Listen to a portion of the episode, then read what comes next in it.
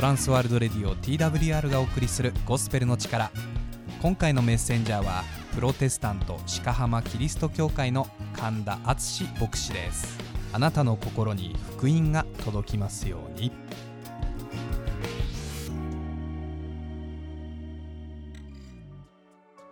リスナーの皆さんお元気でいらっしゃいますか？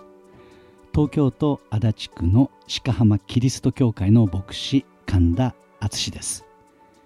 皆さん皆さんは世界でたった一つのかけがえのない宝物です。そのことを決して忘れないでください。今日もゴスペルの力へようこそいらっしゃいました。心から歓迎いたします。今日は私たちとイエス・キリストの関係というテーマでお話ししたいと思います。皆さんはイエス・キリストという名前はご存知ですね。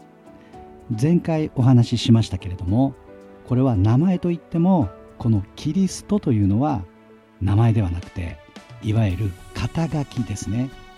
名探偵コナンで言えばキリストは名探偵にあたります。そしてこのキリストというのは救い主という意味ですね。ですからイエス・キリストっていうのは救い主イエス。そういうことですね。この方は約2000年前にイスラエルに生まれました。そして33歳の時に十字架に貼り付けにされて亡くなりました。そして墓に入れられて3日目によみがえって40日間人々と過ごされた後人々の目の前で天に昇りました。聖書にはそのように記録されてますね。じゃあこの救い主とは誰を何から救ってくれるんでしょうか？はいこれは人間を罪から救ってくれるんですね。そうです。あなたを罪から救ってくれる。それがイエス・キリストというお方です。罪から救ってくれるというのは具体的にどういうことかというと死を克服させてくれるということですね。聖書の中のローマ人への手紙という書物の中にこのようなことが書かれています。ローマ人への手紙6章23節ですね。罪の報酬は死です。しかし神の賜物は私たちの主キリストイエスにある永遠の命です。はい。そしてまたヨハネの福音書という書物の中にイエス・キリストがこのようなことを言ったと記録があります。ヨハネの福音書11章25節から26節ですね。イエスは彼女に言われた。私はよみがえりです。命です。私を信じる者は死んでも生きるのです。また生きていて私を信じる者は皆永遠に死ぬことがありません。あなたはこのことを信じますか？はい。つまりイエスという人を救い主であると信じる人は罪の報いである死から解放されて永遠の命を得ることができる。そういうことですね。でもそう聞くとですね多くの人は救われるとか永遠の命とか結構なことだけれどもそもそも私は罪なんか犯してないしそう言われるかもしれません、まあ、そうですね。もっともです。でも罪というのは犯罪ということでもないし誰かを傷つけるというようなことでもないんです。じゃあ誰かを傷つけるでも犯罪でもないのに死ぬことが報いだなんて一体罪とは何なんでしょうか？はい。罪というのは神様を信じない。神様に逆らう。そういうことを言いますね。え？神様を信じないと死刑になるの？そんなのむちゃくちゃだ。そんな声が聞こえてきそうです。でもそうなんです。死刑になるというのとはちょっとニュアンスは違いますけれども神様を信じないと人は死にます。皆さん当たり前のこととなっていますけれども皆さんはいつか必ず死にますね。皆さんそれに納得していませんか？でもなんで死ぬと思いますか？そうです。神様を信じなくなったからです。そして死は肉体が朽ちて終わりではありません。朽ちた肉体の代わりに永遠に朽ちない肉体が与えられて永遠に苦しむところ地獄に落とされるんです。いや私は神様を信じてる。だってお正月とか困ったことがあったらちゃんとお参りしてお賽銭投げてお祈りしてるもの。そうおっしゃるかもしれません。でもこれは信じているとは言えません。また信じる対象も違っています。信じるのは聖書の神様。この世界の創造主である神様です。もう一度聖書の話をしますけれども先ほどのヨハネの福音書の中にこういう言葉があります。ヨハネの福音書8章51節です。誠に誠にあなた方に言います。誰でも私の言葉を守るならその人はいつまでも決して死を見ることはありません。はい。イエス・キリストがおっしゃった言葉ですね。そうなんです。信じるというのはその方の言うことなら何でも聞きたいですと。その方の言うことだったら何でも言うこと聞きたいですと。そういうふうに喜んで言えることですね。いやそりゃ無理だよ。だってやりたいことたくさんあるし欲しいものもたくさんあるしどうせ真面目なことばっかり言うんだろうからいつもいつも神様の言うことなんか聞けないよ。きっとそうおっしゃる方がほとんどでしょう。一番最初の人間もそうだったんです。皆さんには意志がありますね。自分で自分のことを決めることのできる力です。これは神様が与えてくださった力です。神様はその意志で人間が神様の言うことをちゃんと聞いて神様のことを愛することを願っています。そしてその証となるように人間の住んでいたエデンの園にある木を植えましたね。そして神様はあなたは園のどの木からでも思いのまま食べてよい。しかし善悪の知識の木からは食べてはならない。その木から食べるときあなたは必ず死ぬと言いましたね。ある木というのはこの善悪の知識の木です。皆さん聞いたことありますね。禁断の果実と言われているあれですね。でも人間はその善悪の知識の木の実を食べてしまったんです。神様は人間を愛してくださっています。そして私たち本人よりも私たちが幸せになるにはどうしたらよいのかをご存知です。私たちが幸せになるためにたくさんのことを教えてくださいます。であるにもかかわらず私たちはいつの間にかその愛を見失ってその愛にあぐらをかいて自分の好き勝手なことをしたんです。これが罪です。つまり私たちは死刑にされるのではなくて自分から死ぬ道を選んだんです。だから死ぬことになったんです。死には2つの意味があります。一つは肉体の死ですね。100年くらいかけて人間は肉体が朽ちます。これは今私たちが目の前で見ていることですよね。もう一つは霊の死ですね。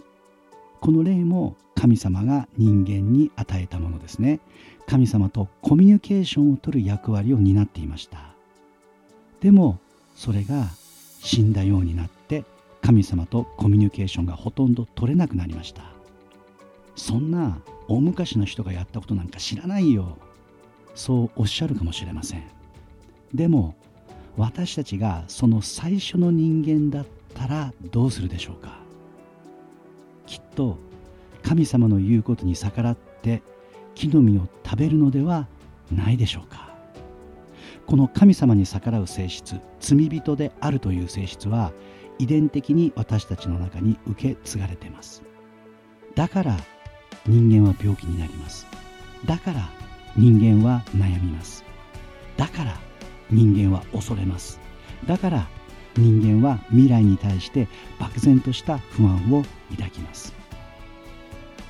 従うべき神様の御心を見失って自分の欲他人の考えつまり人間だけの考え価値観で生きているからですね。そしてやがて永遠の地獄に落とされます。これが死ですね。でも神様は全ての人類が次々と延々に死を繰り返し続けるのを手をこまねいて見続けているわけではありません。私たちが何とか神様の愛をもう一度感じ取って神様罪を犯す前は神様と愛の関係の中にいたのならもう一度神様と愛の関係を取り戻したいです。神様の愛を忘れて感謝せずに逆らっていることを許してください。神様と愛し合って神様の言うことに従って神様と一緒に天国で幸せに暮らしたいです。そう求めることを神様は願ってます。そしてそうですね。私たちが神様の愛をもう一度感じるためにそして私たちが大きな大きな罪を犯しているということを分からせるために神様はご自分の御子を救い主として送りました。私たちは自分の罪を自分の死であがなうことができません。私たちの命では私たちの罪を償うことができないんです。なぜなら私たちの命は罪にまみれているからです。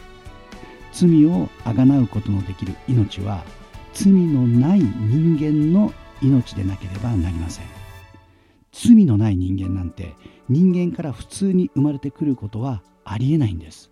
なので神が奇跡によって人間の姿をまとってこの世に生まれてくる必要がありました。100%神であり100%人間であるこのパラドックスを成立させる存在でない限り私たちの罪を償って私たちを救うことができませんでした。それがイエス・キリストです。私たちを罪から救う神様のご計画は御子イエスの命を私たちの罪の贖いの代価として差し出すということでした。そしてそのためにイエス・キリストの周りにいるあらゆる人々の悪意を神様はあえて封じ込めることはしませんでした。それによってイエス・キリストは十字架につけられました。そして過去から未来私たちを含むこの世界の全時代の人間の罪のために命を捧げられました。でも死から3日目によみがえって全人類に永遠の命の希望を与えてくださいました。イエス・キリストが生まれる前の人たちはそのような救い主が必ず現れると信じたならば罪許されて救われました。